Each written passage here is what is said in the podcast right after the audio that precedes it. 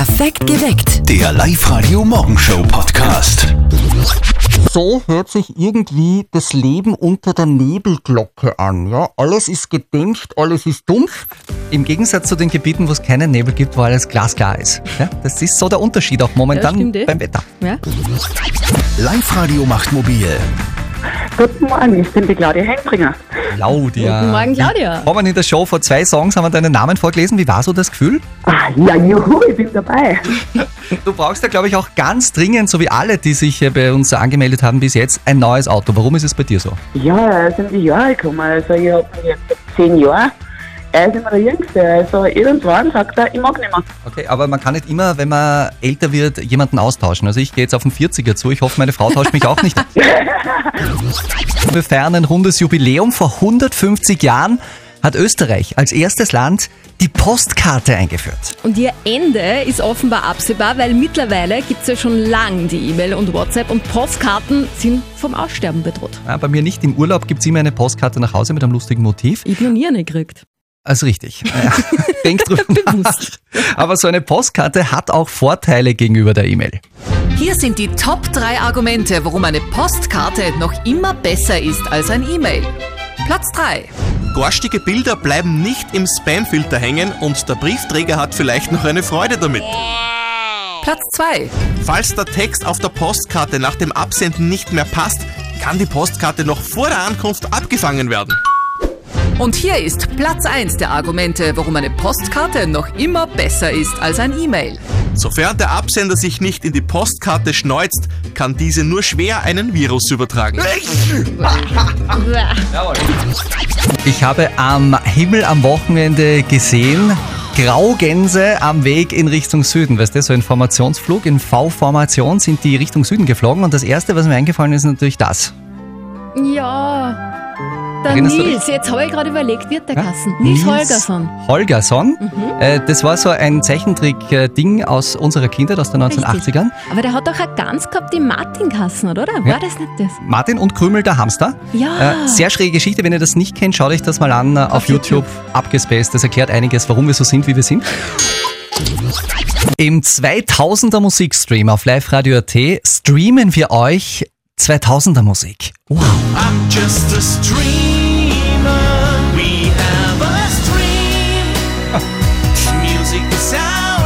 We have a stream. Und ihr habt diesen Stream übrigens auch. Klickt euch mal rein in den 2000er Stream auf Live Radio T. Das ist das Jahrzehnt, das uns so tolle Dinge gebracht hat, wie zum Beispiel den Stringtanga oder Mhm. die Baggy Pant. Okay, Stringtanger bin ich dabei. Ja, Sage ich täglich, wir, ja. nach wie vor. Ja. Unser Musikchef Josef Alexander Winkelmeier hat sich die 2000er Jahre mal musikalisch angeschaut. Die 2000er. Das war ja musikalisch schon ein witziges Jahrzehnt irgendwie. Erfolgreichster Song in dieser Dekade, Achtung, das war dieser da. Einen Stern, der deinen. DJ Ötzi und Nick P. Auf Deutsch singen, das ist in den 2000ern wieder richtig in Mode gekommen. Silbermond zum Beispiel, Juli, Wir sind Helden oder ganz klar Christina Stürmer. Ich lebe,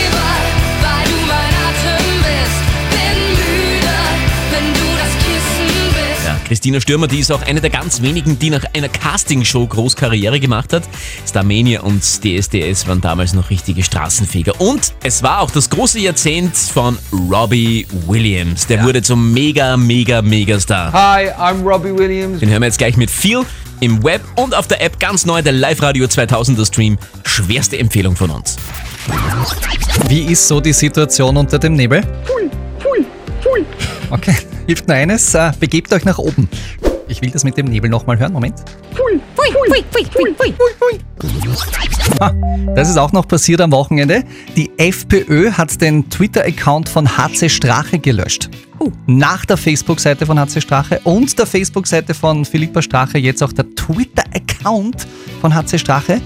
Also man muss echt sagen, dort in der Partei geht's gerade zack, zack, zack. Der Plan war ja eigentlich von Anfang an irgendwie zum Scheitern verurteilt. Guten Morgen mit Live-Radio, hier sind Wolfgang und Nora. Morgen. Der Plan vom Papa, von unserem Kollegen Martin, auf eine große Erotikmesse zu fahren und der Mama irgendwas von einer Tiermesse zu erzählen. So wie wir die Mama kennen, kommt ja die sowieso überall dahinter, weil die hat so eine feine Spürnase. Das war auch diesmal wieder nicht anders. Das erzählt sie, also die Mama, ihrem Sohn, unserem Kollegen Martin, jetzt am Telefon. Und jetzt Live-Radio Elternsprechtag. Hallo Mama. Grüß dich, Martin. Du, ich bin komplett verwirrt. Wieso denn das? Naja, der Papa war ja mit Fredel und den Karli in Berlin auf der Fleischmess. Ah ja, sind sie leicht nicht heimgekommen? Doch, doch, aber der Papa hat die Kamera mitgehabt und jetzt habe ich auch geschaut, was der da für ein Foto gemacht hat. Da sind ja lauter Nackerte drauf. Wirklich? Ja sag einmal, wo waren sie denn da? Du, ich weiß nicht. Auf einem Foto ist der Fredel sogar zum Sehen, wo so ein Nackerbatzel auf einmal umeinander tanzt. Wenn ich das dann auch nicht erzählt habe, dann staubt's. Na Mama, das darfst du dir nicht erzählen. Hey, was tust denn du da mit der Kamera? Na was? Fotos von der Messe anschauen, was ist Wort? Du, Auwe. Ja, aber wieso sind denn da lauter Nackerte? Ja, das ist eine, eine ganz lustige Geschichte. Gell? Da sind wir beim falschen Eingang rein und haben da gerade die Erotikmesse erwischt und das war so ein Einbau, da haben wir dann durchgehen müssen, dass wir wieder rauskommen. Uns war sie eh ganz zu blöd. Ja, das sagt mir eh nicht zu blöd, dass in Fredel war. Du fährst mir mit den zwei nirgends mehr hin. Ja, aber... Nix aber. Der Papa kriegt Hausarrest. Sehr gut, das taugt mir. Vierte Mama. Ja, ihm eh. Vierte Martin. Der Elternsprechtag. Alle Folgen jetzt als Podcast. In der neuen Live-Radio-App und im Web. Verständnisvoll, einfühlsam, ruhig, sachlich und immer mit viel Liebe. Das alles ist die Mama von unserem Kollegen Martin. Nicht. Danke. Du liebst Katzen und willst Gutes tun. Beides kann ich ja verstehen, Nora, aber dass du behauptest, du hättest auch die Zeit dafür. Naja, guten Morgen mit Live Radio. Wenn das unser Chef hat, wirst du mit Arbeit eingedeckt ohne Ende. Naja, schauen wir mal, was er macht. Aber am Assisi-Hof in Frankenburg, da werden jedenfalls dringend Katzenstreichler gesucht. Da gibt's nämlich gerade so viele Katzen wie sonst selten und die brauchen vor allem menschliche Nähe. Das sagt Uli Weinberger vom österreichischen Tierschutzverein. Es waren dieses Jahr so viele Katterl, dass uns einfach die Zeit fehlt, den Katterln zu zeigen, dass der Mensch nichts Böses will, dass man sich wohlfühlen kann, dass es warm ist, man kriegt was zu fressen. Also das Grundvertrauen zum Menschen einfach wiederherstellen. Katzenstreichler, ein interessanter Beruf. Na, wer da jetzt Interesse hat, außer mir, was sollten derjenige genau mit den Katzen machen? Es soll ruhig sein, man muss ein bisschen Geduld haben, das Vertrauen aufbauen. Ansonsten sind jetzt keine besonderen Voraussetzungen zu erfüllen. Wie gesagt, einfach nur Geduld haben, die Katze kommen lassen. Wenn man die Möglichkeit dann hat, das herkommen, ein bisschen streicheln, ein bisschen belohnen mit Futter. Also da sind wir eigentlich für alles offen. Ja, ich glaube, das geht sich gerade aus mit meinem Studium dann. Gut, gut.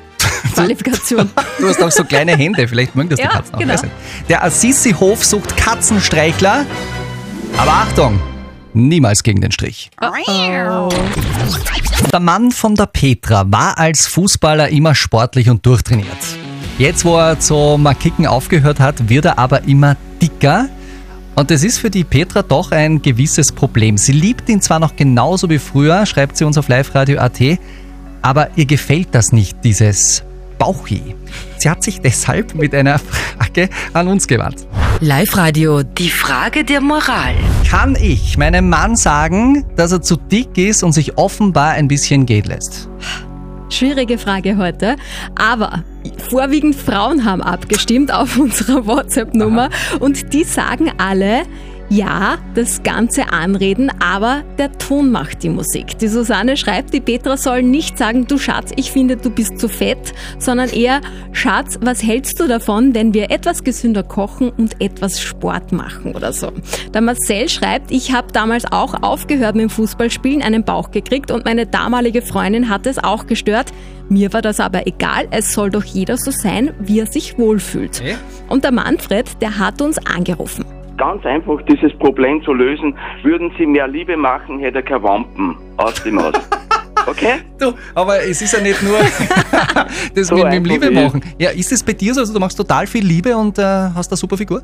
Na, du, ich lebe seit 15 Jahren alleine und bin, bin sehr froh darüber, weil ich so, so viel zum Tun habe. Ja, aber wenn du Zeit hättest, dann würdest du die nicht gehen lassen, oder wie? Na, sicher nicht. Gut, was nicht. sagt unser Experte zu diesem Problem? Lukas Kehlin von der Katholischen Privatuniversität in Linz. Wir haben die Frage der Moral von der Petra natürlich auch an ihn weitergegeben. Er hat viel drüber nachgedacht und Petra, das ist seine Antwort. Was auch immer in einer Partnerschaft als Stören empfunden wird, gehört auf den Tisch und sollte offen angesprochen werden. So auch die Tatsache, dass es Ihnen nicht gefällt, dass Ihr Mann immer dicker wird. Und besser das früher als später ansprechen. Ob es aber mit der Empfehlung, dass er wieder mehr auf sich schauen soll, getan ist, wage ich zu bezweifeln. Denn Gewohnheiten lassen sich nicht so einfach mit Appellen ändern. Eine Idee vielleicht? Sie könnten ihm ja vorschlagen, gemeinsam Sport zu machen. Und überlegen Sie auch, wie Sie damit umgehen können, wenn nichts passiert. Ja, sicher Sport, aber der Vorschlag von Manfred mit dem Liebe machen Gar nicht so schlecht gewesen. passt. Perfekt geweckt. Der Live-Radio Morgenshow Podcast.